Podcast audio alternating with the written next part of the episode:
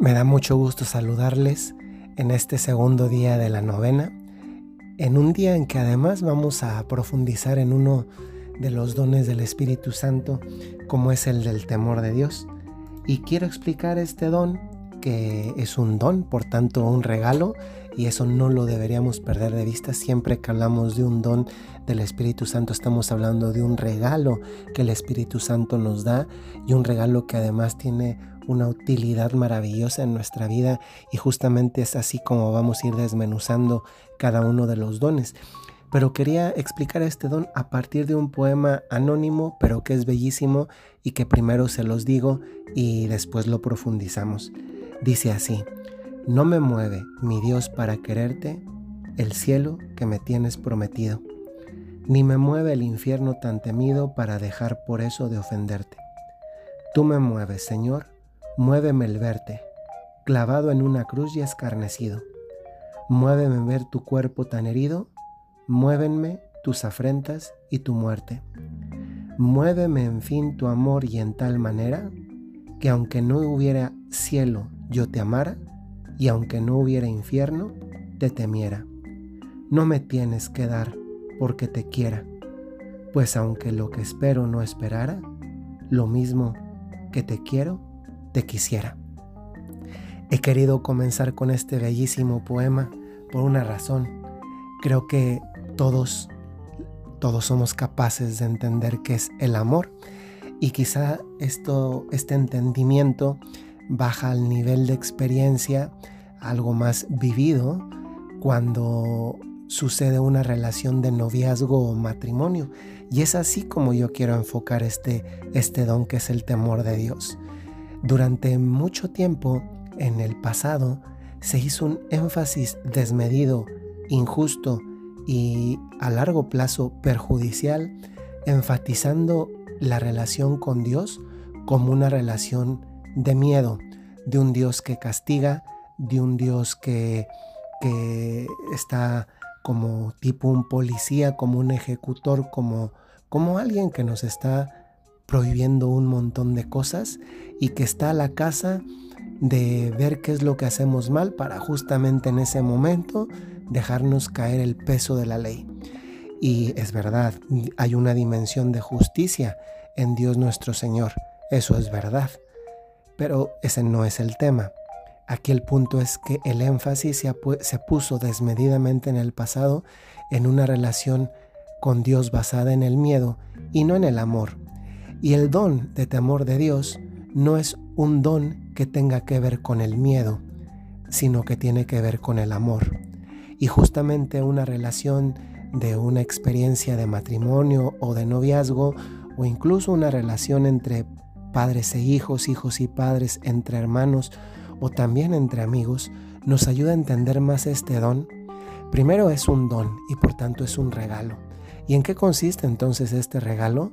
Este regalo parte del hecho de que nos ayuda a amar más a Dios.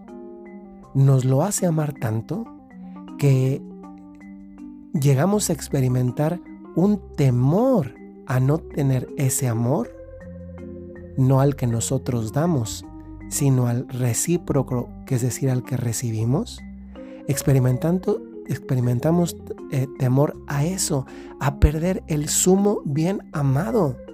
Y es un don porque se convierte en experiencia, porque es conciencia primero del gran don que supone el amor de Dios nuestro Señor. Por eso el poema que les recité al inicio decía e, esa parte tan bellísima. Aunque no hubiera cielo, yo te amara, y aunque no hubiera infierno, te temiera. No me tienes que dar porque te quiera, pues aunque lo que espero no esperara, lo mismo que te quiero te quisiera. Es que es el amor a Dios en sí mismo. Y es que esto es algo, viene de, una, de un hecho sorprendente. Siendo tantos millones de seres humanos, los que existimos hoy en día aquí en el planeta Tierra, más de 7 mil millones de seres humanos, todos los que han existido en la historia de la humanidad, y que este Dios creador quiera tener una relación no con todos en general, como sucede hoy en día, por ejemplo, en las redes sociales de los deportistas o de los actores famosos. Sí, tienen una relación porque tú eres el seguidor de alguien, pero no tiene una relación contigo. Tú eres un número más para esa persona, para ese deportista, para ese futbolista, para esa actriz, para ese cantante.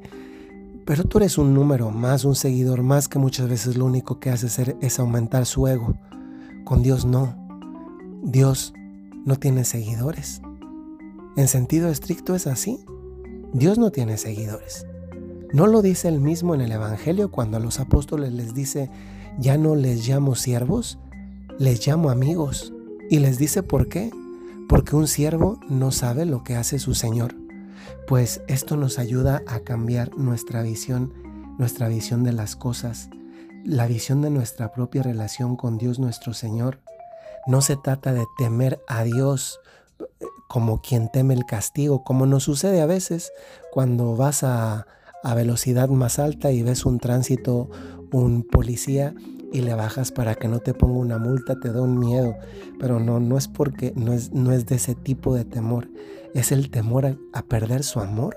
Y digo que una novia, un matrimonio lo entiende porque cuando de verdad ama, cuando el amor es real, eh, ¿qué novia o qué novio no teme perder al amado, a la persona amada? El miedo no es a que te vea haciendo algo que no debes hacer que no lo deberíamos hacer nunca, ninguna cosa mala. El miedo es a quedarme sin el amor de esa persona.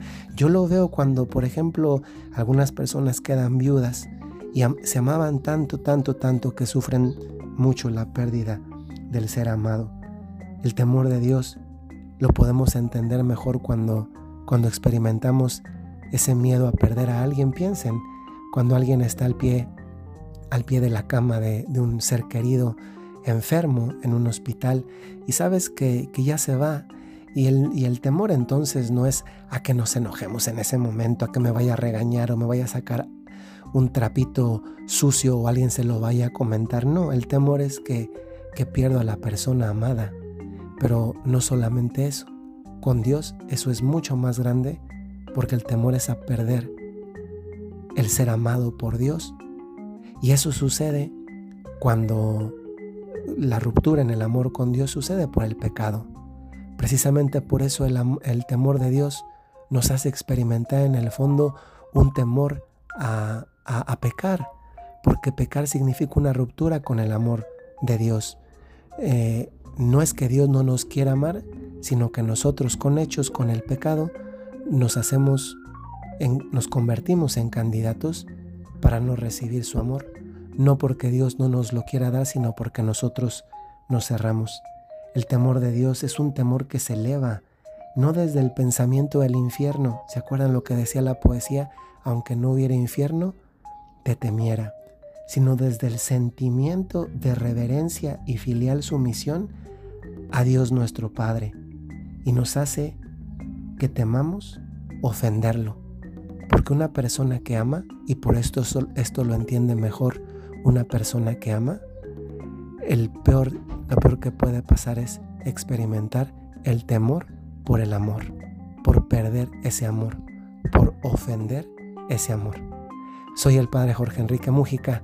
Este es nuestro segundo día de novena, una novena que seguimos recorriendo, que seguimos avanzando y que hoy puede ser que termine con, con este propósito y con esta oración el propósito es pedirle hoy a Dios nuestro Señor la gracia de experimentar más vivamente este don del temor como una forma de mayor amor.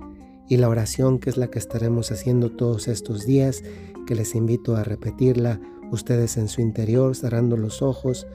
Oh Espíritu Santo, inspírame lo que debo pensar, lo que debo decir, lo que debo callar, lo que debo escribir, lo que debo hacer cómo debo obrar para procurar el bien de los hombres y el cumplimiento de mi misión y el triunfo del reino de Cristo.